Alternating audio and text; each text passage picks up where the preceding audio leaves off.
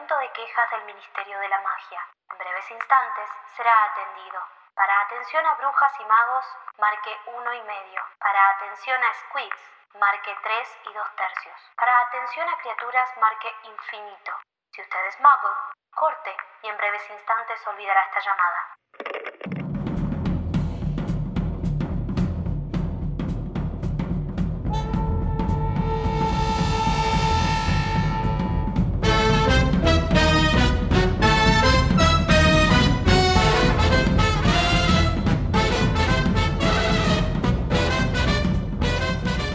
Bienvenidas amigas a un nuevo episodio de Las Quisquillosas. Bienvenida amiga, ¿cómo andás?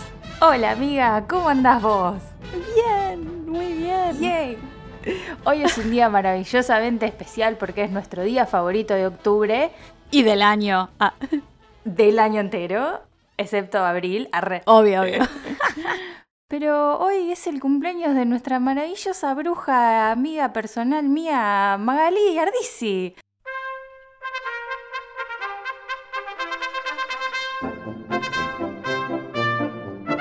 Bueno, técnicamente no es mi cumpleaños aún porque recordemos que no estamos en vivo. Amiga, me estás cagando la ilusión, la magia. La gente Pero piensa que que, yo quiero pone decir play esto. y nosotras empezamos a hablar en Yo ese quiero hacer esta aclaración porque da mala suerte saludar antes, pero bueno. Yo por las dudas aviso, ¿viste? El que avisa no traiciona. Capaz que el viernes Claro. yo ya no existo más. Y no Igual a capaz que es mala suerte, Pero mala suerte para vos, digamos, así que Hola, ya fue, no importa. claro, Yo, yo zafo, así que. si Maga sigue teniendo una mala racha, ¿cuál hay? Digamos. Claro. Estamos acostumbrados, Sigue teniendo, bueno. sigue teniendo. No era ni siquiera algo que tenía que empezar. Continuado. No nos va a seguir, claro. ¿Qué mejor manera de pasar un cumpleaños que hablando de este capítulo increíble que nos toca el día de hoy a través de la puerta trampa, que es el anteúltimo capítulo de la piedra filosofal, ¿no? Qué manija. que ya sabemos que se picó ya directamente del todo, ¿no? Así que amiga, un muy mal regalo de cumpleaños, pero bueno, es lo que toca. Sí, sí. Sí, ¿Qué sí, sí. decirte? ¿Estás lista, querida? Eh, sí, estoy lista. Sí, sí, sí. Bueno, lista ya. Ya rindieron exámenes. eh, Harry le contó al encapuchado que cómo, cómo vencer a Fluffy. Eh, Dumbledore se las tomó a Londres, así que ellos están solos, tienen que ir a la- al tercer piso esta noche. Y ahí pasan un montón de pruebas. Está Fluffy, eh, está el lazo del diablo, están las llaves aladas, está el ajedrez de McGonagall, está el troll, está el acertijo de Snape. Y vencen todo eso. Y al final Harry queda solo y se encuentra con alguien que no es Snape y no es Voldemort. ¿Quién será?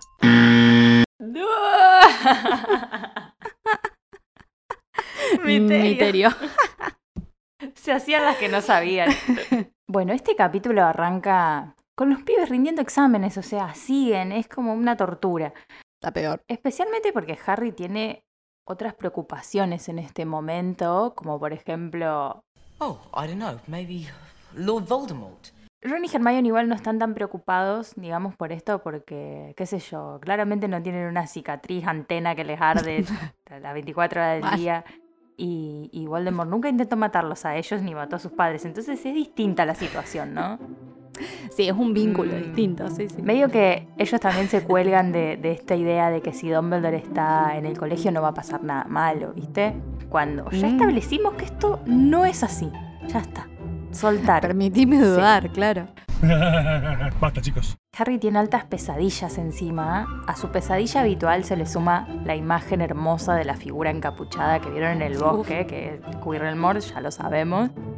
También empieza a hacer mucho calor. Same, amigos, qué tortura. Qué tortura los exámenes con calor y qué tortura vivir con calor, ¿no? Estamos en esta situación, incluso nosotras dos en este momento, Ay, sí, pasándola muy mal. de calor cuando Muy recién mal. estamos en octubre, así que bueno, no, no sabemos qué va a pasar. Yo les tiro, les tiro este dato, no se puede grabar con ventilador. No se Cuento puede por las dudas. con ventilador. Los sacrificios que estamos haciendo por ustedes.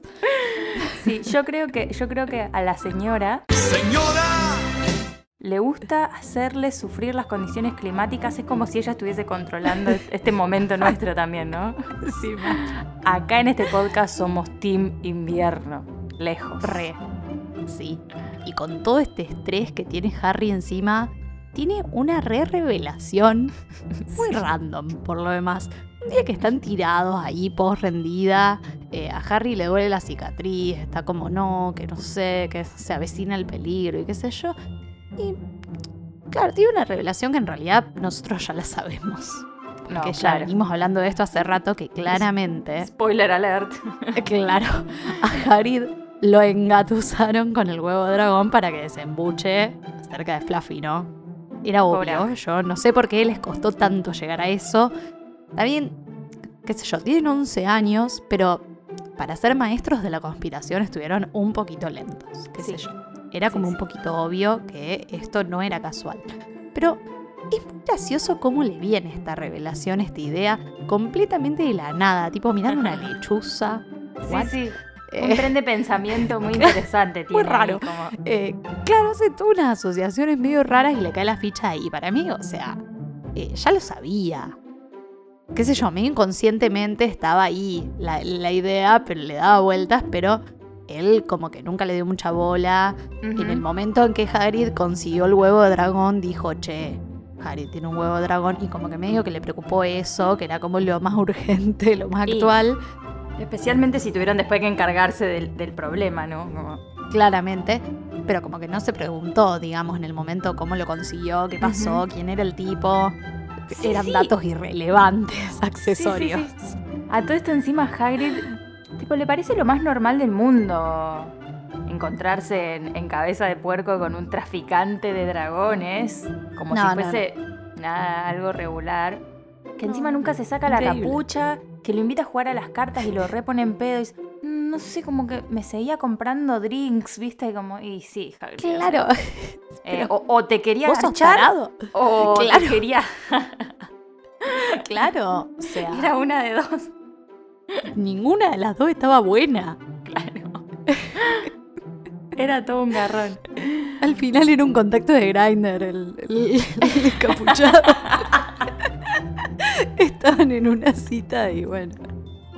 Valió sal. Pasaron cosas. Como que siempre se viven con mucha normalidad estas situaciones muy turbias, ¿viste? Ah, sí. Eh, Sí, es sí, muy sí. turbio el mundo mágico de la señora. ¡Señora! Aparentemente un fin de cualquiera te puedes encontrar con un traficante de dragones, ponerte en pedo, jugar a las cartas, ganar un huevo dragón. Tipo, ¿qué? O sea, Ah, sí, maravilloso. ¿qué- sí, dale. O sea, esto no es normal en ningún contexto, muchachos. Pero bueno, No. eh, en conclusión, Hagrid efectivamente le confiesa a haberle dicho a este desconocido misterioso que si a Fluffy le pones unas cumbias se queda dormido al toque. Y lo más gracioso es que les dice tipo, ay, no tenía que decirles eso. Chabón, al, al encapuchado ¿Vos no tenía que decirles eso. O sea, era un secreto, era un secreto de Hogwarts directamente. Era lo que menos tenías Claro. que decir. Amigo, no. por favor. Pero bueno, con esta info, recién ahora se les pasa por la cabeza hacer lo que debían haber hecho desde el primer momento, que es ir a hablar con Dumbledore. Ya. Pero bueno, esto lamentablemente no va a ser posible porque en el medio se cruzan a McGonagall. Que les dice que el tipo se fue a Londres porque lo llamaron del ministerio. Qué conveniente. Pero además como que le dicen, tenemos que ir a ver a Dumbledore y McGonagall está como el tupé de querer a hablar Claro. con Dumbledore. ¿Quién te pensás que sos? ¿Quién te Bueno. pensás que sos? Claro, pero ahí ellos como que dejan todo el disimulo de lado, cero carpa y le dicen, che, mirá que nosotros sabemos que está la piedra filosofal acá y alguien se la quiere robar casi le tira a Snape, Harry. Como Sí, que duda. Mm. Sí, sí. Y McGonagall se queda como, eh, what the fuck.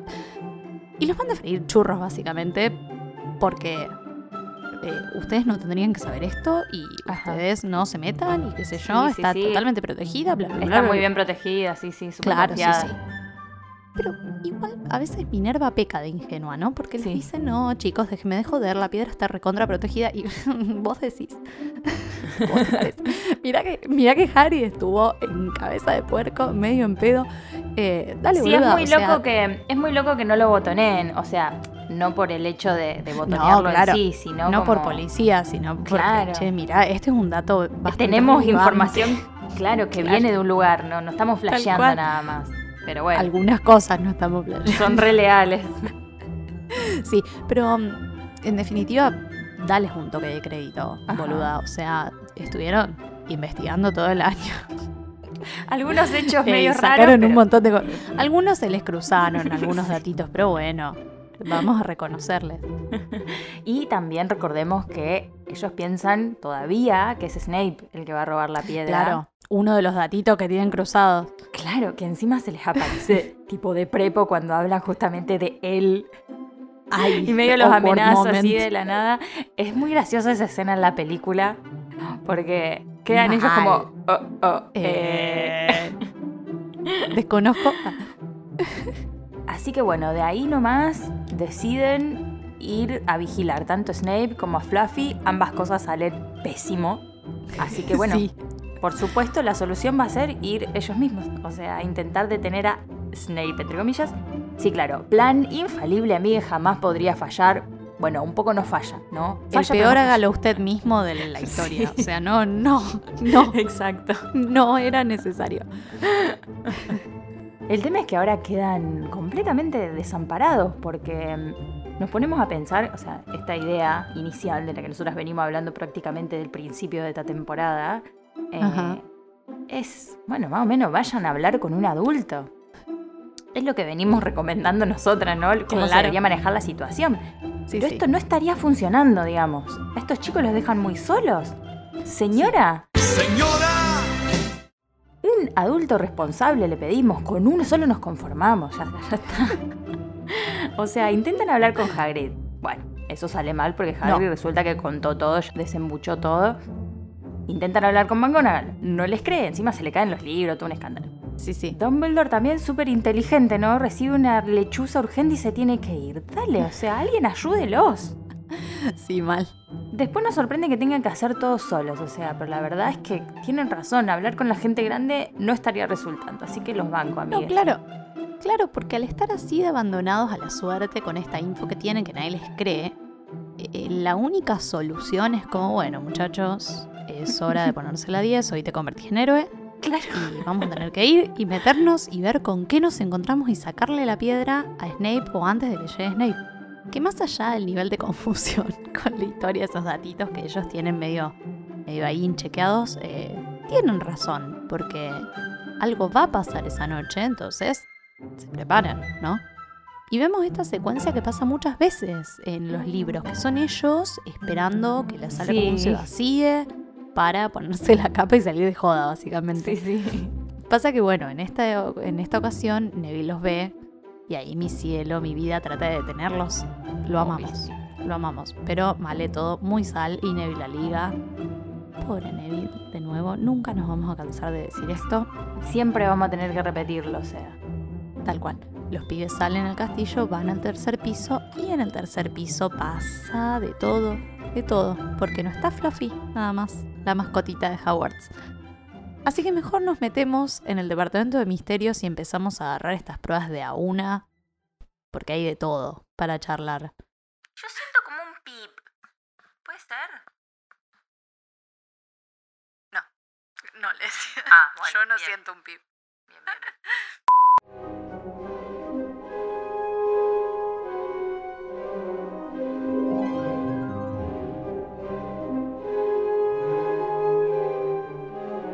Bueno, vamos a arrancar con Fluffy, que es la prueba a cargo de Hagrid, ¿no? Bueno, como ya sabemos por nuestro episodio 10, Fluffy es un perro de tres cabezas, gigantesco y monstruoso, adoptado por Hagrid. En la saga se llama Fluffy porque Hagrid es un tiernito y no ve ninguna maldad en un perro asesino de tres cabezas, porque por supuesto. Pero sabemos que este personaje está influenciado o inspirado o es el mismo. O sea, cada uno elige creer esta situación. Elijan, sí, sí. Que es el mismo perro de tres cabezas proveniente de la mitología griega Cerbero. Esto creo que no sé si lo ha confirmado la señora ¡Señora! o desde Wizarding World, en fin. Bueno, Cerbero, también conocido como Cerberus o Can Cerbero, tiene unas cositas muy interesantes eh, que podemos charlar. Una de ellas es, por ejemplo, que en la mitología griega era el guardián de la puerta del reino de Hades, el inframundo, y se aseguraba de que los muertos no salieran y de que los vivos no pudieran entrar. Era hijo de Equidna, llamada Madre de los Monstruos. Era una mujer eh, divina con cuerpo de mujer y en vez de piernas una cola de serpiente. Regia, hermosa. Santa Cap. Y Tifón, una divinidad primitiva, ¿no? Relacionada más con los huracanes, viste que pasaba esto mucho en la Ajá. mitología, que se relacionan los personajes con los huracanes. Y, eh, bueno, Fluffy, o Cerbero, es hermano también de Ortro, que es otro perro gigante, pero tiene dos cabezas en vez de tres. Una familia Es el divina. hermanito menor. El hermanito menor, claro. Lo interesante es que, si recuerdan, el episodio donde charlamos sobre la llegada a Hogwarts en los botes a mano de Hagrid, esa escena tan hermosa, comentábamos ¿no? las similitudes con algunos elementos de la mitología griega en la saga, y en este caso relacionábamos a Hagrid con Caronte, que es el guardián del inframundo. Es el que lleva en su bote a las armas. Uh, estoy malísima. Llevaba. Llevaba armas. ¿Qué le pasaba a Hagrid? Que es el que lleva en su bote a las almas eh, muertas recientemente, ¿no? A adentrarse completamente en el inframundo. Y acá es cuando la conexión entre estos personajes se marca más todavía porque son ambos los guardianes ¿no? de esta puerta al inframundo de Hades. Eh, bueno, Cerberos vendría a ser el guardián que no permite el paso de almas que no hayan muerto, o sea, por esto el problemón de personajes como Heracles o no sé, Hércules si les gusta Disney, de no poder pasar así como hacia el inframundo, digamos, no es tan fácil. Y después Caronte es el que transporta a quienes hayan podido cruzar. Así que tenemos estos dos personajes simbolizados, ¿no? En Hagrid y en Fluffy. De hecho, Hagrid dice en el libro, a diferencia de la película, que le compró a Fluffy a un mago, a un mago de Grecia. Claro, haciendo una. también un Sí. guiñito a todo esto también. En la peli dice que se lo compró a un irlandés Sí. no era necesario, digamos, cambiar eso, pero bueno. Una cosita más para comentar que me interesó es que cada cabeza tiene su nombre. De Se una. llaman Beltesta, Tretesta y Dritesta, que en su traducción sería cabeza izquierda, tercera cabeza y cabeza derecha. Amo. No se gastaron mucho realmente con los nombres. Pero está muy bien, la hicieron muy fácil y Es tienen, fácil, eh, claro. altos nombres. O sea, Sí. está muy bien. Banco. Están muy bien, están muy bien si no entendés griego antiguo, digamos. Si entendés griego antiguo, el me- es medio como extremadamente literal. Pero están muy Tal buenos, cual. ¿no? Pero qué sé yo, peor que Hagrid para los nombres, digamos. Sí, sí, sí, ni hablar. Incluso leí que para cuando hicieron la peli, también les asignaron como, no sé, personalidades a cada cabeza y decidieron que, no sé, que se movieran independientemente una de la otra para que tenga más realismo. Y entonces una cabeza era como inteligente, la otra estaba más alerta y la otra tenía como sueño. Esa soy yo, Barre. Same, completamente. Algo que aprendemos en este capítulo que leímos, básicamente porque a Hagrid se le escapa, es que con las bestias, lo más importante que, que tenés que saber es cómo calmarlas. Entonces con Fluffy al final era re fácil, le ponías musiquita que rendió al instante. Lo interesante es que si seguimos buscando relaciones con la mitología, encontramos algunas historias que cuentan que diferentes personajes usan la misma técnica para pasar Ajá. a través de Cerbero. Por ejemplo, Orfeo, que usa su música para calmarlo y dormirlo. Hermes logra dormirlo usando agua del río Lete. Después en la mitología romana está Eneas que lo adormece usando tortas de miel con droga. Esa ya es medio turbia. Esa ya está turbia, sí. Ya no me gustó esa. Y después sí que también usa el mismo método para dormirlo. Claramente después termina haciendo un amor, porque si se duerme tan rápido es como un bebé, o sea, tipo chun y se durmió, o sea. Sí, tal cual. Ya está, Tal no cual. lo drogués. Al final Hagrid tenía razón. bueno, una diferencia con la peli es que en el libro Harry y Hermione tocan la flauta para dormirlo, que es la flauta que Harry le regala a Harry para Navidad. Que eso en la peli no existe, digamos. En la peli, en cambio, ahí ya cuando ellos llegan, una arpa hechizada claramente por Quirrell-Mort que está tocando sin que ellos hagan nada, ¿no? Hasta que se detiene. Y ahí cuando se detiene el perrito se levanta y les gruñe y les ladra y se los quiere comer y ellos tienen que saltar, están obligadísimos. Igual me gusta este cambio en la peli porque musicalmente es como un poquito más ameno, ¿no? Porque es hermosa la melodía del Sí. arpa. Sí, sí, eh, es hermoso. Y es todo como súper tensa la escena, ¿no? Como... Sí. Yo me imagino la escena de ellos tocando la flauta como el orto, porque ninguno sí. sabe tocar la flauta. Sí, además, Eh, incluso el libro dice, no ni es- siquiera era. No, no, to- no tocó nada, melodía, tiraron claro. un par de notas, Sí, sí, sí, sí, un embole. Tal cual. Hay un momento gracioso donde le cae baba a Ron en- así como... Ay, sí. "Ugh, es un asco. Sí, mal. Pero claro, o sea, como que el libro en definitiva te hace parecer como re fácil Sí, obvio. cómo sortean este obstáculo. En la peli es como un poquito más peligroso porque se les levanta la mitad de la... Ellos están ahí, abrieron la puerta, se tomaron su tiempo en la Sí, película. sí, sí. Están como cinco horas mirando. Charlan. Claro, se, se toman unos mates ahí, arman un picnic, bueno, pero como que el libro es como así, ¿viste? Tocan la flauta y salta uno y salta el otro, o sea, como que... Pasa que realmente le tienen miedo en el libro. Claro, tal cual.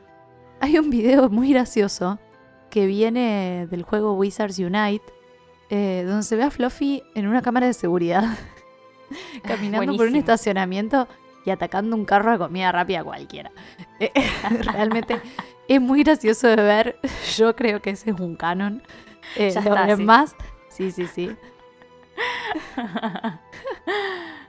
Em, sí, todo esto a mí me hace pensar, ¿no? Volviendo a, a- a Fluffy, tanto en la mitología como en Hogwarts, ¿es necesario poner no sé, una bestia brutal y asesina como guardián si después va a ser tan fácil de cruzar? O sea, La respuesta es no, nunca es necesario.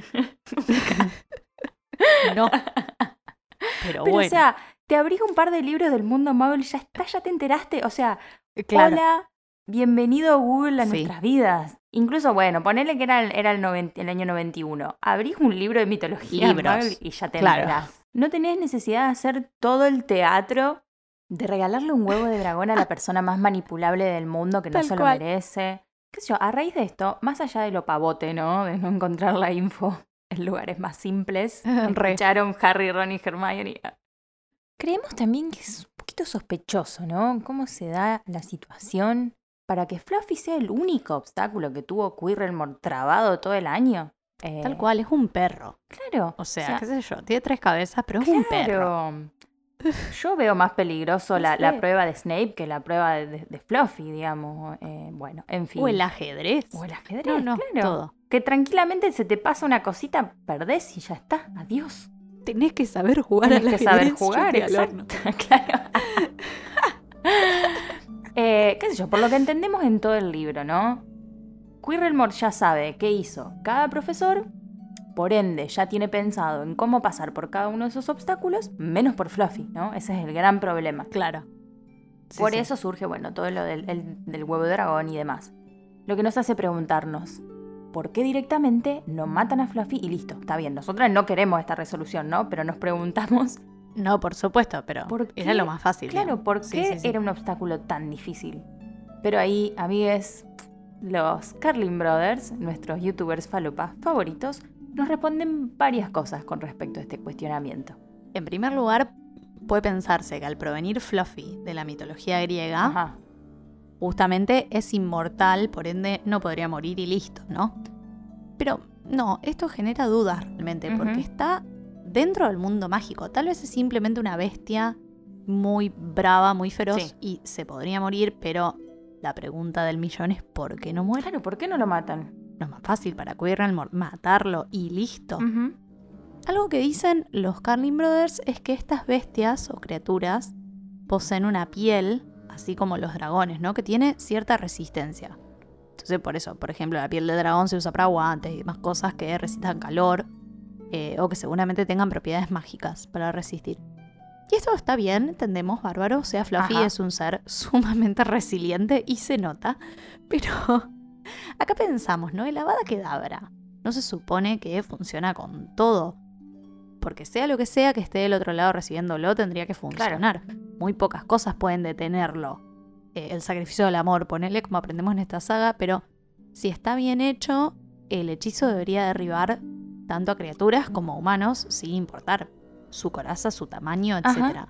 Por ende, entendemos que su piel o su exterior gigantesco no sería un problema. El problema acá es qué pasa con ese perro gigante muerto. Y acá los Carlin Brothers recuerdan las escenas del Cáliz de Fuego, donde Voldemort hace lo imposible para que su plan retorcidísimo salga como lo, él lo espera y no se entere absolutamente nadie. O sea, él quiere, quiere volver en secreto. Claro. ya mucho más adelante intenta hacer lo mismo al meterse en el misterio de la magia, ¿no? Su táctica es siempre tratar de mantenerse invisible y disimular lo más posible para lograr llevar a cabo todos sus planes de calladito. Claro. Y, bueno, siempre el chico Potter, El chico metido, Potter. le caga, sí, le caga todos los planes, a veces sin darse cuenta, ¿no? Claro. Porque No, no, no tiene la menor intención. Claro, claro. Imagínate además la situación, ¿no? Un día encuentran a Fluffy muerto en el tercer piso y ahí es obvio que robaron la piedra filosofal y ya está. Tipo, se alerta Claro. todo y se pudre todo. Está bien que en ese caso, qué sé yo, ya te la robaste, ya está. Posiblemente el trío haga una declaración jurando que fue Snape y capaz que zafás, capaz. Pero Sí, la veo no. complicada. Eh, además, claramente, Sí, sí, o sea, a, a Fluffy hay que ir a llevarle comida, imagino yo. Una vez al día, dos veces al día. Hagrid le debe No sé, llevar. lo sacará a comida, pasear, No, los- no puede sacarlo a pasear. O sea, ese pobre perro palito. ahí, la verdad. Para que juegue. Claro, un palito, algo que hacer. Entonces al otro día ya tenés que ir a verlo. Y ahí ya está, te enterás Sí, ni al toque que robaron Sí, la piedra filosofal. La mejor eh, solución, digamos, es para Quirrellmore, ¿no? Intentar que nadie se entere de todo esto.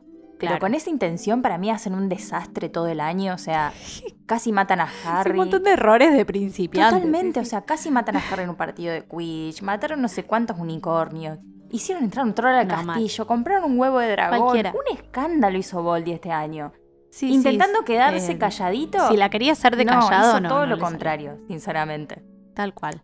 lo más gracioso de todo esto es que los adultos, claro, o sea, ellos chochos que tenían la piedra filosofal y todas estas cosas no las vieron, de- no las conectaron unas con otras. Ah, no, no. O no saben, no, no, ¿no? Olvídate. le hace perder todo el esfuerzo, digamos, logrado durante el año con esa intención al matar a, a- a- al no Claro. matar a Fluffy, ¿no? Se, se cava su propia tumba. Unos años más. Ah, aguante Fluffy. O sea, terminó siendo. En resumen. claro, terminó siendo sí. El, el- el elemento más seguro. El verdadero héroe. Claro. Y después, qué sé yo, uno piensa, ¿no? ¿Qué hacía Fluffy antes que lo iban a estar echado todo el día sobre una puertita trampa? Pobre Ángel, o sea. Mal. Según los Carlin Brothers, se ve que antes de eso vivía en el bosque prohibido. Lo que, bueno, tiene mucho sentido. Ahí o sea, jugando con. Aragorn. Ese, ese animal, Sí, sí. Claro, ese animal necesita estar en la naturaleza. Tal cual. O en la naturaleza o en la puerta del inframundo. Cualquiera de los dos creo que le corresponde, vendría claro. bien, pero Sí, sí. claro. Y después de este suceso, ¿no? Con la piedra filosofal, a Fluffy lo devuelven al bosque, pero transitoriamente, porque después Dumbledore lo lleva a Grecia, a que pasa el resto de sus días. Ay, mi amor. Más lindo, se lo merece. Otra cosa que dicen los Carlin Brothers acerca de por qué Quirrellmore no usa el Avada Kedavra contra Fluffy es porque podemos suponer que esto de que, eh, que ya lo hemos hablado, ¿no? De que Voldemort le esté chupando el alma a Quirrell muy lentamente hace que Quirrell, tanto físicamente como respecto de sus poderes mágicos, esté cada vez más débil, ¿no? Eh, Claro. o sea, todas las criaturas, todos los seres vivos que Voldemort posee a la hora de, de querer tener un cuerpo, básicamente, van perdiendo su vitalidad, su energía y, y eventualmente mueren. Esto ya lo hablamos eh, respecto de Quirrell, de que él estuvo muerto, una sentencia de muerte desde el principio. Entonces podemos pensar que si nosotros a partir del cáliz de fuego sabemos que para lanzar una Avada Kedavra se necesita muchísimo poder mágico, quizás Claro. Quirrell ya no tiene este poder, porque incluso cuando están en la habitación donde está el espejo de Erised y Voldemort le dice que le dice a Quirrell, atacalo, termina con él, eh, Quirrell lo hace Ajá. con sus manos, o sea, no, no, no hace magia contra él. Sí, es verdad. Mm. Eh, como que eh, según los Carlin Brothers, podemos pensar que Quirrell ya como que perdió su habilidad mágica a un punto medio irrecuperable de que no puede sí. lanzar ciertos hechizos. ¿no? Eso Claro, está- ciertos hechizos que requieren mucho más poder. Tal cual. eh, porque yo me acuerdo que en el libro hace aparecer unas sogas, me parece, y lo, lo, lo Claro, atan. como Pero cosas. eso es una cuestión mucho más simple. Tal cual. eh, no es como una vada kedabra, que, que hay que tener para los hechizos imperdonables intención. Eso es lo más intención, importante. de sí, y mucho poder. Parte a partir de ahí, mucho poder. Claro, porque Ojo Loco en el Cáliz de Fuego les dice que, que entre todos los alumnos no podrían ni hacerle sangrar la nariz a él, del Ajá, poder que se sí. necesita para lanzarlo. Sí, y en ese momento incluso los Carlin Brothers también dicen, o sea, no es el hechizo Avada Kedavra una cuestión de o funciona o no funciona. Claro. O sea, como que no podés ir a medias. Tal cual. eh, o podés hacerlo o no lo podés hacer. Entonces, claramente Quirrell no, no, no tiene ya eso en sí. Claro, eh, tal lo cual. perdió. Tal cual. Después de pasar a Fluffy, eh, las chicas caen arriba de una planta que Hermione reconoce como el lazo del diablo. Claramente es el desafío de la profesora Sprout, ¿no? El lazo del diablo es una planta parecida a una tentácula venenosa o una enredadera y atrapa a quien cae en ella y la puede llegar a matar. Y para soltarse es necesario luz porque le gusta la oscuridad y la humedad. Y si bien en la saga esta planta es, por supuesto, mágica, toma prestado su nombre de una planta real que es la Datura stramonium. Ajá. Esta planta es también conocida por los nombres comunes de manzana espina, hierba de Jimson o trampa del diablo, que en inglés es Devil's Snare, que es el nombre del lazo del diablo. El origen de esta planta es probablemente América Central, aunque se ha introducido en muchas regiones del mundo y es una maleza invasora muy agresiva en climas templados. Se le emplea con mucha frecuencia en medicina tradicional para tratar una variedad de dolencias y también se ha utilizado como alucinógeno con efectos muy desagradables tanto para el cuerpo como para la mente y es potencialmente fatal, te puede matar. Igual que el lazo del diablo. Algo que me pareció interesante es que en la Biblia aparece el término lazo del diablo. Eh, y la Biblia dice que por medio de distintas artimañas, el diablo toma a los cristianos que se dejan seducir por él y quedan capturados. Y desatar el lazo del diablo es el trabajo de el siervo del Señor que con mansedumbre, con paciencia y con doctrina corrige este error, esta tentación en la que cayó. Me gusta este paralelismo de que haya que desatar ese lazo del diablo con paciencia, con quietud, porque es justamente lo que se necesita para escapar de la planta, relajarse, mantener la calma, que es algo que los chicos no pueden hacer claramente. no les sale, sobre todo Ron. Yo igualmente, o sea, esto eh, eh, lo sé gracias a Google, yo realmente dudo que la señora haya pensado en esto cuando lo escribió, no sé. No, No, a mí no, me no. parece que no. Pero estaba bueno el paralelismo. Sí, son esas cosas que uno después encuentra como, como relaciones o como conexiones y que siento que le dan como más magia, ¿no? Mal. A todo el, el- el universo. Tal Algo cual. que justamente no fue tan pensado y no fue tan... O sea, capaz que ella sí sabía que había una planta, qué sé yo, pero igual el símbolo para nosotros es como mucho más grande y está buenísimo eso. Es como, Sí, por eso totalmente. justamente es más nuestro universo que el universo de la señora. Y en esta situación, ¿no? De- del lazo del diablo, Hermione en el libro se escapa bastante fácil. Sí, O sea, se da cuenta enseguida de dónde están y zafa el toque. Sí, es O sea, muy rápida. genia, la amo Muy tanto, rápida por. Dios. Eh, los pibes, en cambio, quedan recontra atrapados. Es más, ni se dieron cuenta que todo el tiempo que estuvieron ahí sentaditos charlando, la planta los estaba enrollando, Enrollando, tranqui, sí, sí, tal cual. en silencio. tal cual. Ellos perdidos, charlando. y es muy graciosa esta parte porque Hermione dice que al lazo del diablo no le gusta la calidez, la luz, etcétera, que le gusta la humedad y la oscuridad. Claro. Y Harry dice, bueno, entonces, prende un fuego. Claro. Y Hermione le dice, pero no tengo madera. Y como, no, no, no, no, no. So joda, Hermione. La mejor estudiante de Hogwarts, más brillante de su época, de su generación, y es como al pedo. No, no, completamente. Es muy gracioso porque Ron se saca y le dice, Pero vos me estás cargando. chabona, pero sos una bruja, o sea, ¿te acordás? Y como, ah, Ah, de cierto. una. Sí, sí. Y ahí es donde, bueno, ella tira las llamitas estas que usó con Snape en el partido de Quidditch y, bueno, zafan. Eh, Sí. Nuevamente no muriendo gracias a Obvio. Hermione Granger. Eh, en el libro no existe el hechizo que ella tira en la película, que es Lumus Solem, que me encanta, la Sí, verdad, divino, re lindo. Que bueno, es lo que, lo que dice su- sus, sus palabras, es que tira rayo de sol. Claro. Es bastante lógico. Pero tampoco está el poemita que recita Hermione sobre cómo matar a la planta, que me parece bastante boludo, pero es muy tierno. Pero bueno, Pomona Sprout, tipo, ¿qué le estás enseñando poemas a los alumnos? Mi vida, o sea, la amo, tan Hufflepuff. Es recontra. Hufflepuff. Sí, Eh, completamente enseñar, enseñar propiedades de las plantas con poemas, dale. Y yo leí, y yo mientras leía esta parte pensaba, ¿no? En cómo la señora maneja estos, estos símbolos como de manera eh, bastante binaria. Estas ideas, ¿no? Del bien y del mal. En este caso es un poco más simple, lo vemos reflejado en esto de la oscuridad y la humedad versus el sol y la luz. Esto de frenar a pensar y relajarse y encontrar la luz y saber cómo prenderla, ¿no? Como dice Dumbledore. Claro. Me recordó también a este momento mucho más adelante, en el libro 6, cuando conocemos a los Inferi en, en la cueva, como sigue un poco la misma lógica incluso. Solamente pueden vivir en la oscuridad y la humedad y hay que traer el fuego y el calor para, para alejarlos, ¿no? Sí, de una. Como que Harry aprendió esta lección, o sea, a temprana edad gracias a Hermione y después se lo olvidó cuando la tenía que recordar. Es como, Harry, ponete las pilas, hermano. Después de escapar del lazo del diablo, gracias a Hermione, llegan a una habitación iluminada con eh, lo que ellos piensan en un principio que son pájaros que están volando. Y del otro lado de la habitación hay una puerta que no pueden abrir, por supuesto, a mano ni con magia. Entonces, bueno, caen en la cuenta de que estos pájaros son llaves con alas, o sea que estamos ante la prueba del profesor Flitwick.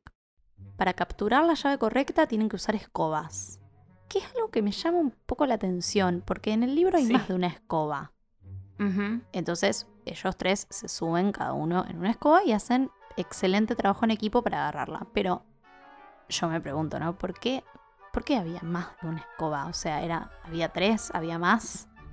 ¿Para qué tantas? O sea, y acá yo me empiezo a preguntar, por otro lado, ¿no sería más fácil que no hubiera llave? Si la idea es evitar que roben la piedra, se me ocurre. Porque, o sea, listo, te quedas encerrado ahí y te morís. O te capturan los profesores cuando vayan a buscarte lo que pase primero. Pero, Cuando ¿Por vayan a alimentar a Fluffy. pero ni siquiera porque no, no bajan. No, digamos. no bajás, claro. Claro, entonces como que yo me planteo esto de por qué todas las pruebas tienen la posibilidad de pasar a la siguiente cuando el objetivo sería detener a quien quisiera robar la piedra. No tiene Sí. sentido. Sí, sí, yo creo que igual en algún momento tienen que entrar. O sea, si no hay puertas, Claro. eh, ¿cómo haces? Tienen que entrar en alguna manera para controlar si sigue estando la piedra.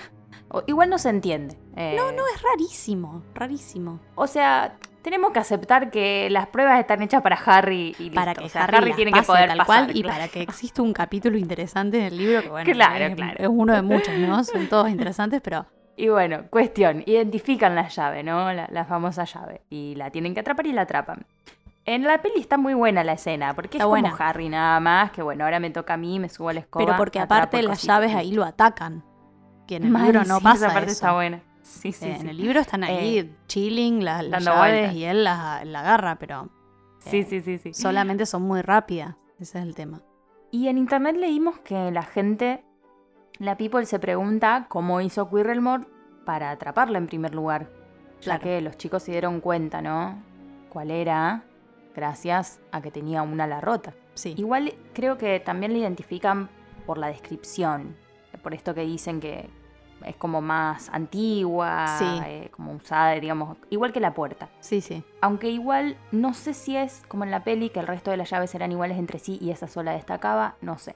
Capaz eran muchas, todas distintas y eso es lo que te la complicaba. Tiene que haber una complicación, digamos, no puede ser Tal, tan fácil. tal cual, digamos. es muy fácil. Esta gente en La diosa del internet también decían que quizás a Quirrellmore no le hizo falta subirse a la escoba, sino que, no sé, usó el hechizo Immobiles para frenarlas y Akio para agarrar la que quería ponerle. Mm, para sí. mí eso es muy fácil. No tiene claro. funcionado. Sí, no, no Como te los puede Horcruxes. funcionar. Claro. Claro, como los Horcruxes que no los podés llamar y listo. tal cual. Tiene que haber ciertas limitaciones en ese sentido, si no es como muy simple. O sea, capaz se subió a la escoba y listo. o sea, no la tenemos Tal que cual, complicar. sí, sí, siempre, completamente. amigues. completamente.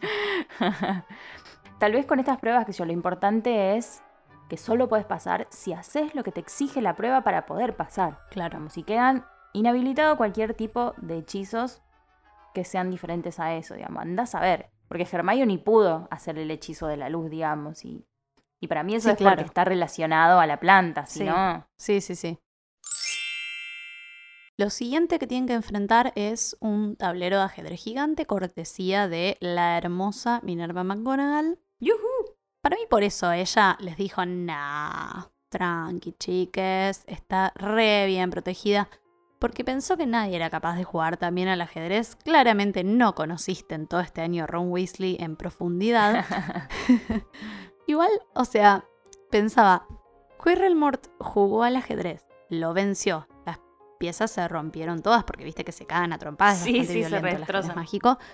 Pero antes de que llegaran los pibes, las piezas se regeneraron. O sea, no, no comprendo bien porque yo calculo, como venimos diciendo, ¿no? Que no existe una manera de que Quirrell-Mort se haya salteado esa prueba. No, no. Eh, pero es muy raro, es muy raro que ellos lleguen y el juego esté ahí inmaculado Sí. por arte de magia, jeje. Que para mí igual Eh. todas las pruebas se- como que se regeneran una vez que las, las pasás. Excepto, bueno, el troll, porque lo recagaron a piñas en la Porque cara, claro. vivo, claro.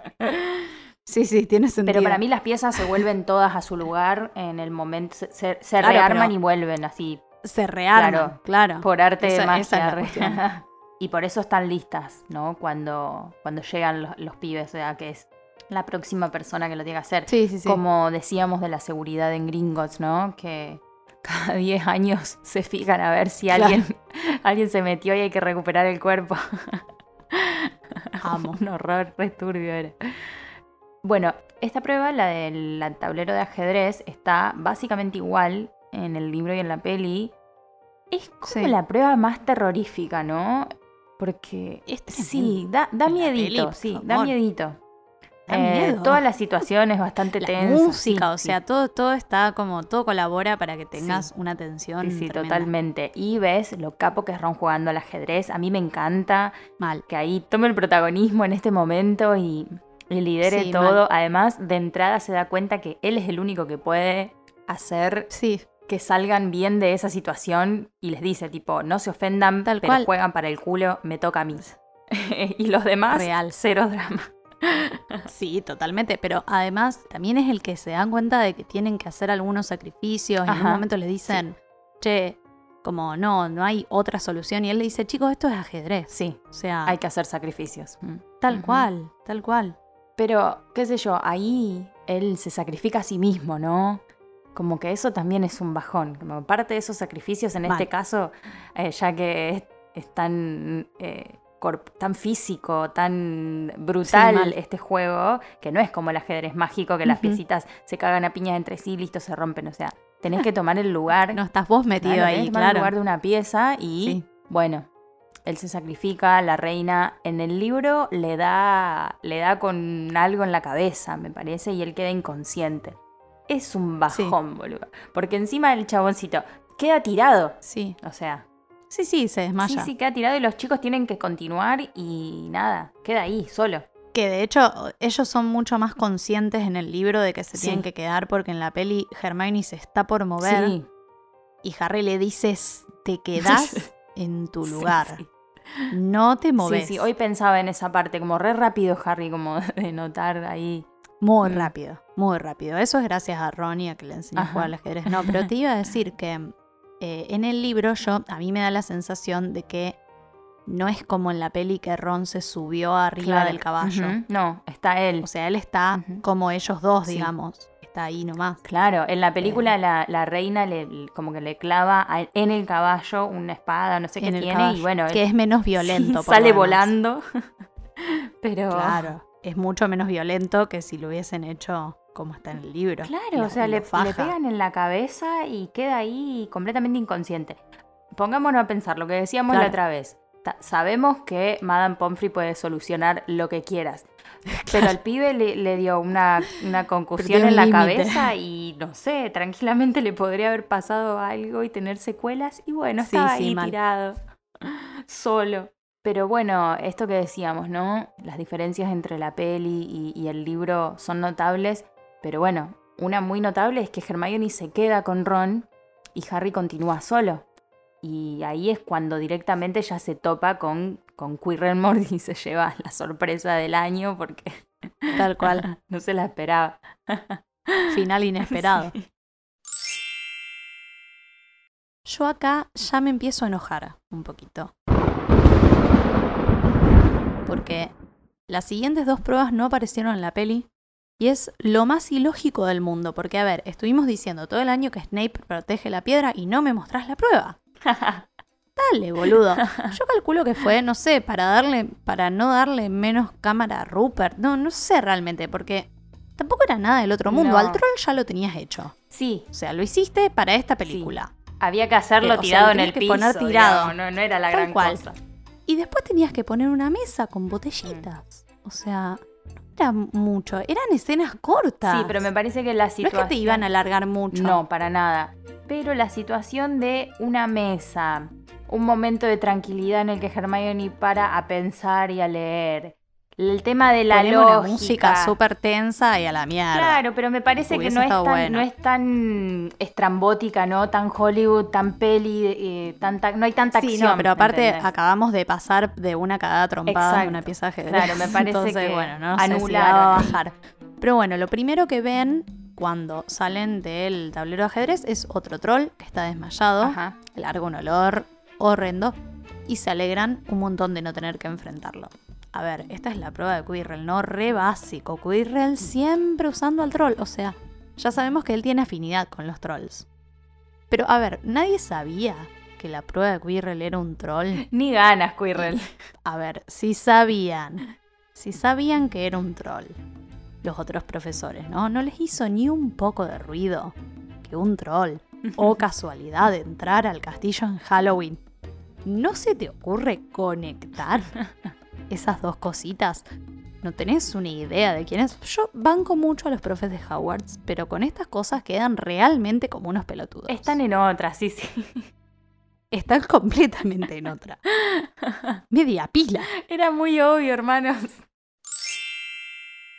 Y la última prueba que ya dijimos que, bueno, tampoco llegó a la peli, es la de Snape. Cuando ellos entran en la habitación, aparecen detrás suyo unas, unas llamas púrpura y delante llamas negras. Re, re creepy la situación. Re creepy la situación. Te da como Sí. un miedito la, la escena, así como... O sea, sabés que sí o sí tenés que pasar a través de llamas, para salir o para entrar. Y esto me parece muy inteligente Sí. porque es como, bueno, quedás atrapado ahí eh, antes de, de llegar Claro. al final. Y en el centro hay una mesa con varias botellitas y un acertijo. Esta es la, la prueba de Snape, ¿no? Y a mí me fascina esto, sinceramente. Me parece fantástico. tremendo. Es- es- el chabón es brillante. Creo que es el más inteligente de Sí, todos. El loco es muy Sí, inteligente. Completamente. Es el único que se tomó en serio la prueba. Bueno, McGonagall ponele que también, ¿no? McGonagall estuvo muy bien. McGonagall un poco Estuvo muy también. bien. Sí, sí, sí. McGonagall Un estuvo bien. ajedrez gigante Sí, que tienen personalidades, saben jugar al ajedrez. No todo el mundo sabe jugar al Pero ajedrez. los demás, la verdad que ahí, hasta ahí, ¿no? Eh, No, no, estuvieron O flojos. sea, sí, sí. si al, al lazo del diablo lo aprendes en primer año, entonces eso es porque no es la gran cual es cosa una para pelotudez. un mago, digamos. Claro. Tal cual. Y Hermione en esta tiene razón. La lógica no es para cualquier hermano. Claro. Puedes ser un mago brillante y sin embargo morirte tratando de resolver ese acertijo como le pasaría a Harry si estuviera solo. Convengamos. ¿no? Obvio. Totalmente. Pero nuestra reina de nuestra vida, Hermione, es una alta capa en todos los sentidos. Y después de un rato, o sea, lo lee un par de veces, lo resuelve y determina cuál es la posición que te lleva para adelante y cuál es la que, la que podés volver para atrás. Y lo hace con una seguridad. no, no, Pero no, es que ella está re en su elemento en este Sí, momento. sí, está sí, está divertida. Viste que ella lee el acertijo y sonríe. Sí, sí. Es sí, como- sí, es como, uy, la ¡Qué mejor. Es que ella está Sí. pensando, ella está pensando, qué capo este tipo. O sea, le, le debe tener más respeto después de eso. Les voy a leer el fragmento porque es fantástico el, el acertijo. El peligro yace ante ti, mientras que la seguridad está detrás. Dos de nosotras queremos ayudarte, cualquiera que encuentres. Una de nosotras siete te dejará adelantarte. Otra te llevará al que la beba para atrás. Dos contienen solo vino de ortiga. Tres de nosotros somos mortales y esperamos escondidas en la fila. Elige a menos que quieras quedarte para siempre. Para ayudarte en tu elección te damos cuatro claves. Primera, por más astucia que tenga el veneno para ocultarse, siempre encontrarás alguno del lado izquierdo del vino de ortiga. Segunda, son diferentes las que están en los extremos, pero si quieres moverte hacia adelante, ninguna es tu amiga. Tercera, como claramente ves, todas tienen tamaños diferentes. Ni el enano ni el gigante guardan la muerte en su interior. Cuarta, la segunda a la izquierda y la segunda a la derecha, son mellizas una vez que las pruebes, aunque a primera vista son diferentes. Yo no entiendo un carajo, te digo la verdad. Como que yo No, pero tipo, lo que- sigo pensando, lo sigo pensando, Real. lo sigo sin entender. Basta, chicos. No, no, totalmente. O sea, yo me mato en ese momento. Terrible. Estoy yo ahí. Estamos nosotras dos ahí. O sea, tenemos la quisquillosa que hacer. En realidad nos hubiésemos muerto con Fluffy. Pero claro. ponele que si hubiésemos tenido un montón de suerte en nuestra vida y si supiéramos jugar al ajedrez, eh, quedamos acá. Y ya está, nos tienen que venir a buscar. terrible, terrible. Mandamos un WhatsApp a Dumbledore y le decimos, che, amigo, ¿nos podés venir a buscar? Ayuda. No, no, esa es la peor parte para mí, como realmente me da, me da miedo porque yo no podría, me embatato en esas situaciones, como y empiezo a desconfiar y no, no, Pero además, yo no tengo paciencia. no, no, no, no. Yo lo leí dos veces y dije, No, "Nah, ya no está, sale". listo. A ver, Germán, y decime cuál es. Ya. Claro, tal cual.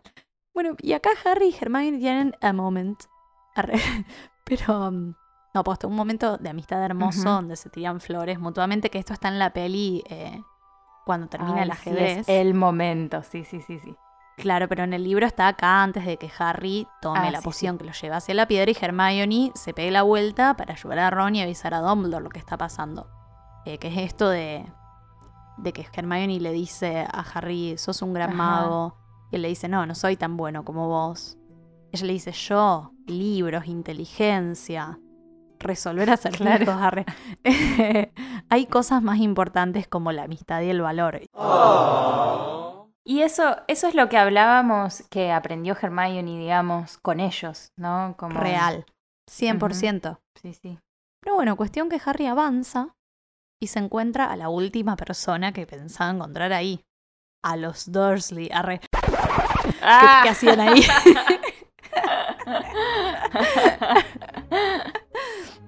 no, bueno, pero se sorprende mucho igual. no sé si tanto como si se encontrara los Dursley, pero... Sí, algo lindo de mencionar de estas pruebas es que es como el simbolismo que vemos, ¿no? Al final, como que parecen ser obstáculos como de superación personal en Harry. Sí, claro. Como él sale diferente después de ahí. Tranquilamente podrían ser cosas re randoms, pero son cosas que le afectan a él y que tienen que ver con él y que aprendió él durante Sí. el año. Es como.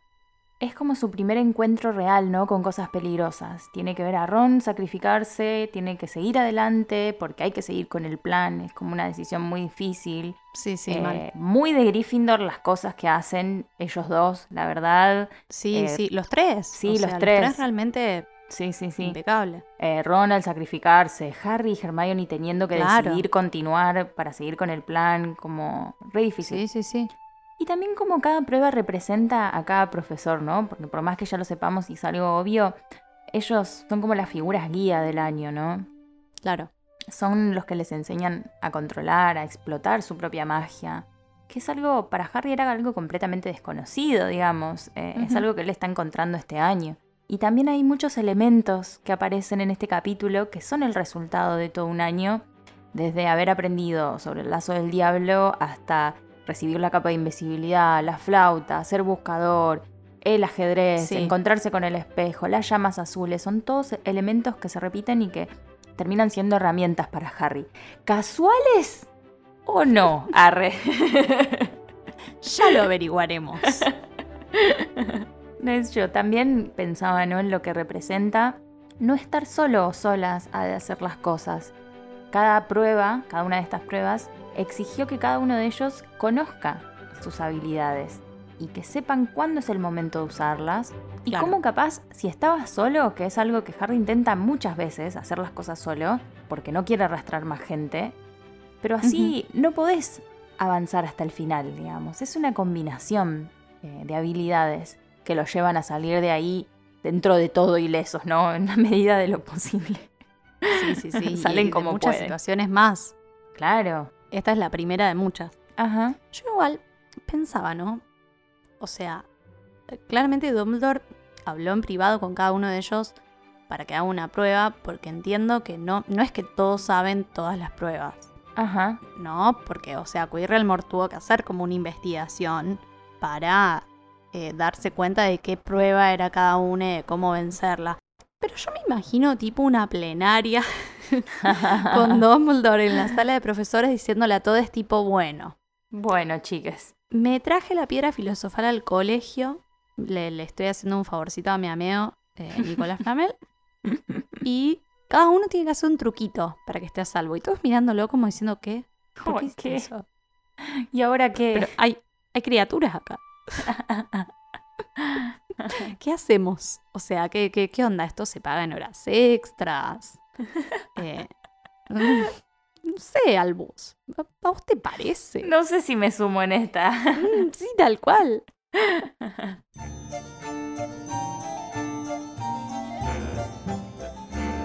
Vamos a comenzar con esta sección después de una jornada de investigación espectacular acerca de todas estas pruebas, pero las quejas no pueden faltar, gente.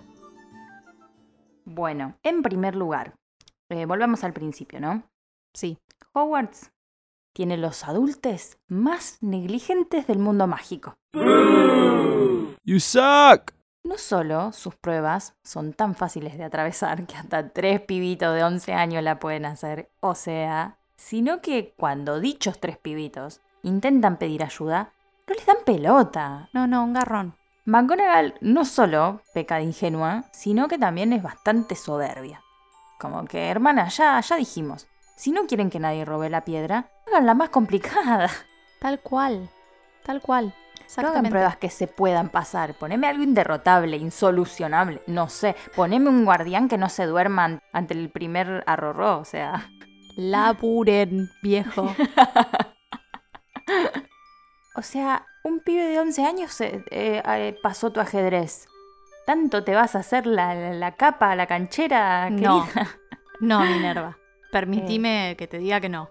Pero además, tipo, todos. Todos podrían haber mejorado. O sea, Hagrid, tenés que asumir tus mamos con la bebida. Mal. Anda Alcohólicos Anónimos. Deja de soltar la lengua con todos los giles que te invitan tragos. O sea, desinstala Grinder de entrada por un tiempo. Después vemos. Un tiempito, sí, sí, Sí. rehabilitate primero. Mm, Primero el tema de la bebida, después, después seguimos. Eh, Dumbledore, por favor, deja de irte en el momento donde más te necesitan. Cortala con ser tan Mal. maquiavélico y que todo sea siempre parte de un plan. Estoy segura que después encontrará la manera de decir, no, pero él tenía que pasar por todo esto. Bueno, pero Ah, no sí, te vayas. Sí, era su O sea, destino. no, no, te no, vayas. hijo. No, querido. Hay vidas en peligro. Claro. Además, literal, estos niños se pueden morir. Así que, nada. ¿Alguien quiere pensar en los niños, por favor? Vos, lo más pancho, yéndote a Londres, eh, volando encima, va a tardar un montón de tiempo. No, no, no, no. Flitwick y Sprout ni bola. O sea, ellos tiraron su magia, se desentendieron completamente. Listo, ya está. Nino. Ya ¿Lo estamos acá. Nino? Y Snape, bueno, Snape es Snape. No podemos esperar ningún tipo de bondad de parte de este muchacho que, que por lo demás es el único que está atento a qué es lo que hace Quirrell. O sea, porque Es el único que labura, vos te das El cuenta. único que labura, el único que metió un buen- una buena prueba. Se, se ganó además eh, el título de villano y bueno. ¿Qué le vamos a Claro. Mirá que No, acá no lo bancamos, ¿eh? Eso es algo que No, queda no, no lo vamos a reivindicar. Pero por bueno, que se mandó, pero vamos a respetar reconocer, esta claro. porque es muy bueno. Porque qué sé yo, Dumbledore, ¿qué se va a tomar la molestia de vigilarlo a Quirrell él mismo? O sea, no, a No, ver, aparte, esclavo, claro. anda. Sí, no, no, no. Totalmente. Y Quirrell tiene a Voldemort en la nuca, o sea, en el monoambiente en la nuca, o sea, El peor. no podemos el peor esperar de todos. Es el peor de todo, la verdad. Un Sí, sí. staff del carajo nos dio, señora. No, no. No nos malentiendan. Son magos excelentes, son súper talentosos, re buenos docentes, los amamos, obviamente. Pero, qué sé yo, como adultos que prestan atención a los niños, dejan muchísimo que desear cuando se queman las papas. Qué sé yo. Yo por menos de esto clausuraría el colegio, te digo. Tal cual, sí, sí, sí. No pasan una inspección. No, no, tipos. Ni a palo. no. Olvídate.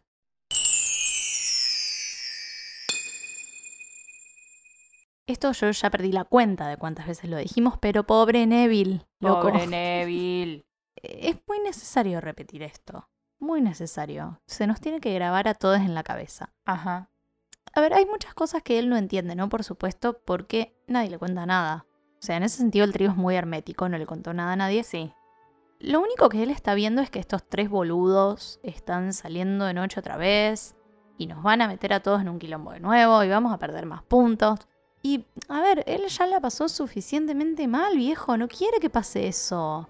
Al no tener conciencia de lo que verdaderamente está pasando, la prioridad sigue siendo ganar la Copa de las Casas, cosa que para el trío ya es cosa del pasado, de otras prioridades. Sí, pero encima no es solamente ganar puntos, también es que no los expulsen, o sea, porque si seguís mandándotela y seguís mandándotela, te echan, hermano. Entonces, Claro. También quiere protegerlos.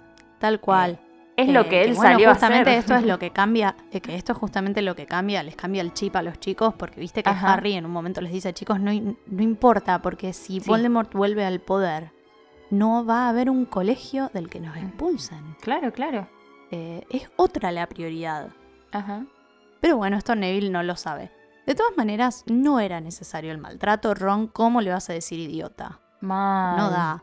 Encima que Neville por fin aprendió a defenderse un poco y le dice, no me llames idiota, vos me dijiste que le tenía que hacer frente a la gente.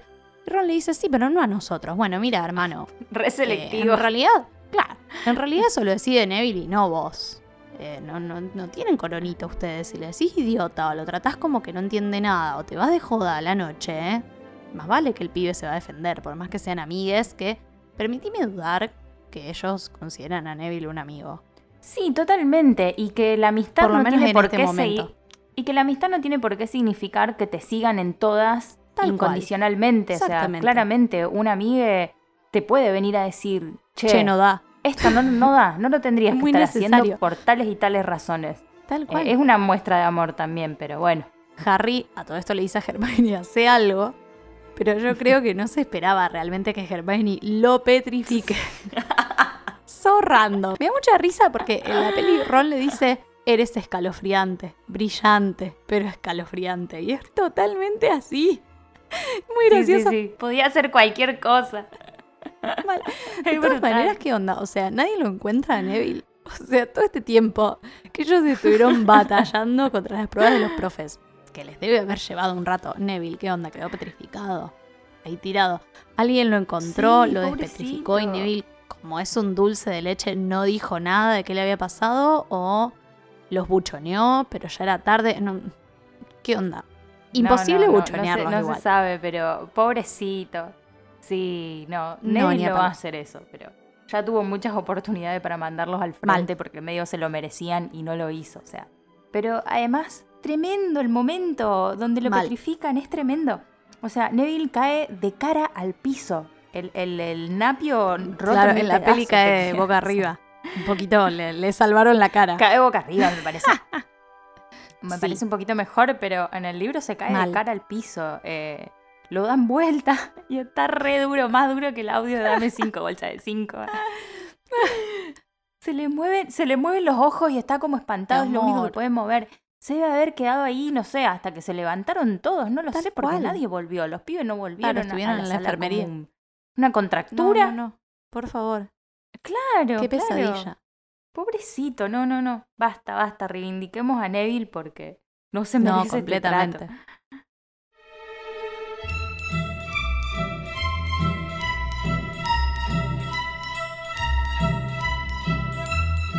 Bueno, pasamos rápidamente a otra sección. En este caso vamos a hablar de algún personaje femenino que nos haya llamado la atención. Vamos a, a reconocerla siempre que podamos. Esto ya lo venimos mencionando en todo el episodio, pero me parece que este capítulo es un big no para Minerva. Amiga, si Dumbledore se va, quedas vos a cargo. Sos la subdirectora. Entonces yo por favor te pido que si tres alumnos vienen con una preocupación como se quieren robar la piedra filosofal, no los ningunes, Claro. dales un poco de bola. Sí, como mínimo, como mínimo anda a ver Claro, qué porque yo me preguntaba, ¿se habrá ido a dormir tranquila ella esa noche pensando tipo, no, todo ok, la piedra está Claro. protegida, yo no pienso mandar a nadie a vigilar, no voy a ir yo en mi bata escocesa y mi redecilla a ver qué onda? Total, seguro estos pibes están durmiendo lo más bien. O sea, medio ingenua, realmente, me extraña de ella. A ver, Ajá. yo creo que ella está confiadísima de que a la piedra no le va a pasar nada Y un poco de razón de pensar esto tiene, pero te tiene que activar algún tipo de alarma que Harry freaking Potter venga y te diga eso, siendo que se supone que los alumnos no tienen que saber nada sobre la piedra. Claro, sí. O sea, yo entiendo que capaz no dimensiona todo Claro. lo que saben los pibes, ¿no? Apa- aparte ellos eh, también piensan que el que se quiere robar la piedra es Snape y No. esto como que no lo pueden decir.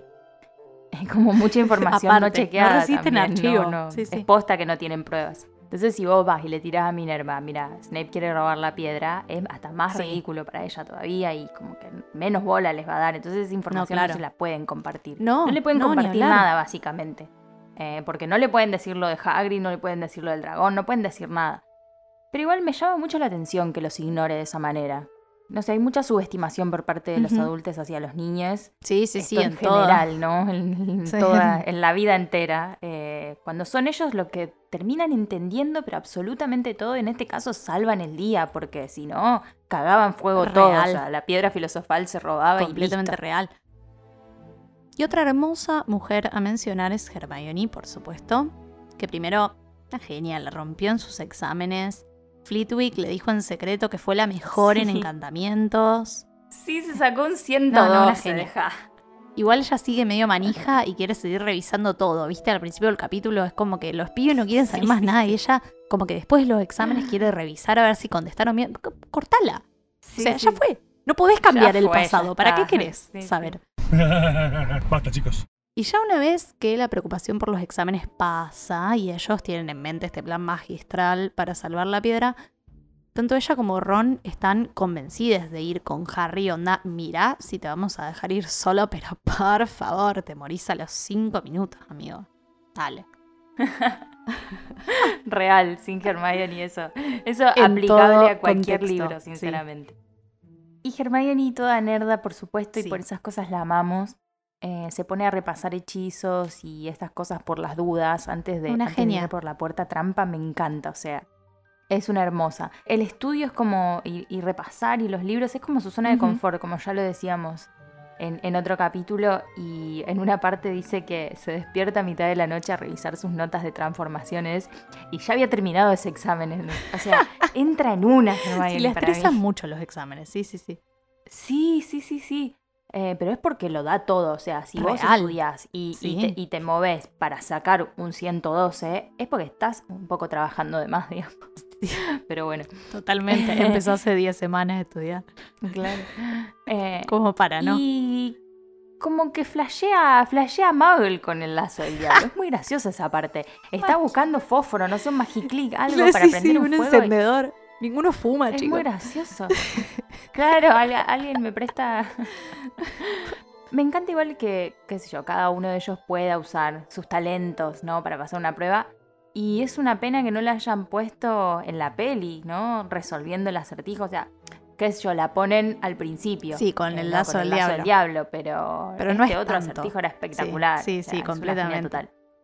Como ya dijimos, nos hubiésemos quedado ahí para siempre. Cero lógica. Yo realmente, si tengo que pensar cinco minutos, ya me estresé, ya me largué a llorar. O por las dudas me tomé todos los tubitos como para ver cuál funcionaba. y te no sé. morías porque tienen Me veneno.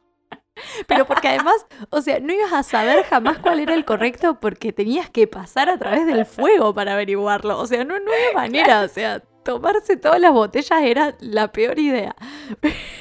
Sí, amiga, pero Gryffindor siempre. Puede más. Sí, sí.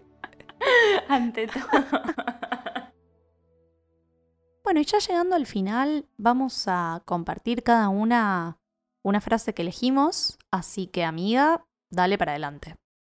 Bueno, yo elegí una parte antes de toda la prueba, que es cuando los chiques están, bueno, determinan que hay que ir a contarle todo esto a un adulto, ¿no? Ya Claro. sabemos cómo eso sale, pero Sí, sí. sucede esto. Tenemos que ir a ver a Dumbledore, dijo Harry. Hagrid le dijo al desconocido cómo burlar a Fluffy y ese era Snape o Voldemort debajo de la capa. No fue difícil después de emborrachar a Hagrid. Solo espero que Dumbledore nos, nos crea. Firenze nos va a respaldar, si Bane no lo detiene. ¿Dónde está el despacho de Dumbledore? Miraron alrededor, como si esperaran que alguna señal se los indicara. Nunca les habían dicho dónde vivía Dumbledore, ni sabían de nadie a quien hubieran enviado a verlo. Bueno, yo elegí esta frase Muy Porque la verdad me molesta muchísimo. Varias cosas. A ver. Primero me molesta que el director no sea más, una persona más accesible de entrada. Sí. Eh, o sea, es el hablar. director de la escuela. Sí. Más allá de que hay jerarquías. y Sí, está o sea, como que la primera- los profesores. Pero como que la Claro. primera opción es el Sí. prefecto en realidad. Y después tenés Eso, prefecto, sí. delegado, un profesor, tu jefe de Claro. casa Sí, y recién ahí. No está bien. es Un poquito mucho, más de o sea, es horizontalidad les pido. Además, es obvio que ellos saben que hablando con McGonagall también no- tampoco van a, a lograr nada. eh, eh, lo prueban. porque, o sea, Dumbledore es el más accesible de todos. Y siento que cuando, no sé, en el momento, si hubiesen hablado con él, algún tipo de tranquilidad les hubiese Tal dado, cual. porque él le cree a los alumnos, ¿no? Sí, ni hablar. Pero está Sí, tan, sí, sí. tan inaccesible que no, no, se, no se puede ni tener una conversación con él, digamos. Y otra cosa que me molesta muchísimo es que no se sepa cómo tener una conversación con él y no se sepa cómo acceder a él. O sea, no es público conocimiento el lugar donde, donde él vive o ponerle su despacho, ¿no? Sí, no, no sé si se será el conoce mismo recién lugar, ¿no? después en la cámara secreta. Harry lo conoce y de ahí, Claro. bueno, por lo menos puede Claro. tocarle la puerta si quiere. Pero Claro, pero bueno, esto, a esto volvemos al principio también del libro cuando nos, nos preguntábamos por qué mierda no les dan a los de primero un mapa Tal cual. donde mostrarle dónde están las cosas importantes y me va a decir que una de ellas no tiene que ser la oficina del director, deja de joder. completamente de acuerdo. Sí, sí, sí. Entonces como bueno, ese, ese momento me molestó muchísimo, más allá de que el chabón después no esté y Sí, sí, no sí, sé, totalmente. Sí. se haya ido, pero igual debería ser algo más accesible, ¿no? Así que bueno, me, me molestó bastante. ¿Vos qué elegiste? Yo elegí esta frase, un fragmento en realidad, de cuando ellos ya están recontra TR embarcados en la aventura abajo de la capa de invisibilidad, caminando. Y cuando están llegando al corredor del tercer piso, llega eh, esta escena. No se encontraron con nadie más hasta que llegaron a la escalera que iba al tercer piso. Pibbs estaba flotando a mitad de camino, aflojando la alfombra para que la gente tropezara. ¿Quién anda por allí? preguntó súbitamente mientras subían hacia él. Entrecerró sus malignos ojos negros. Sé que están aquí, aunque no pueda verlos. ¿Espíritus? ¿Fantasmas? ¿O estudiantitos detestables? Se elevó en el aire y flotó, mirándolos de soslayo. Llamaré a Filch. Debo hacerlo. Si algo anda por allí es invisible. Harry tuvo súbitamente una idea. Pibbs, dijo en un ronco susurro. El varón sanguinario tiene sus propias razones para ser invisible. Pibbs casi se cae del aire por el shock. Se sostuvo a tiempo y quedó unos centímetros de la escalera. Lo siento mucho, su sangrientísima señoría, dijo meloso. Fue mi culpa, mi equivocación, no lo vi. Por supuesto que no, usted es invisible. Perdone al viejo Pibbs por su broma, señor. Tengo asuntos aquí, Pibbs, gruñó Harry. Mantente lejos de este lugar por esta noche. Lo haré, señor. Por cierto que lo haré, le aseguró Pibbs, elevándose otra vez en el aire. Espero que sus asuntos salgan bien, varón. Yo no lo molestaré. Y desapareció. ¡Qué maravilla! El mejor, la mejor idea que se le pudo haber ocurrido a Harry creo que fue esa. Sí, es muy bizarro además, como que hable todo así, como que se haga el misterioso.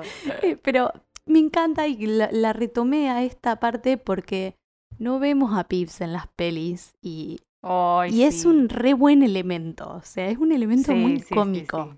Eh, o sea, es gracias a él tenemos esta escena que hubiese estado muy divertida. Amo, amo, amo a Pibbs, o sea, sí, completamente de es acuerdo. la, la peor injusticia, la peor injusticia. sí, sí, sí.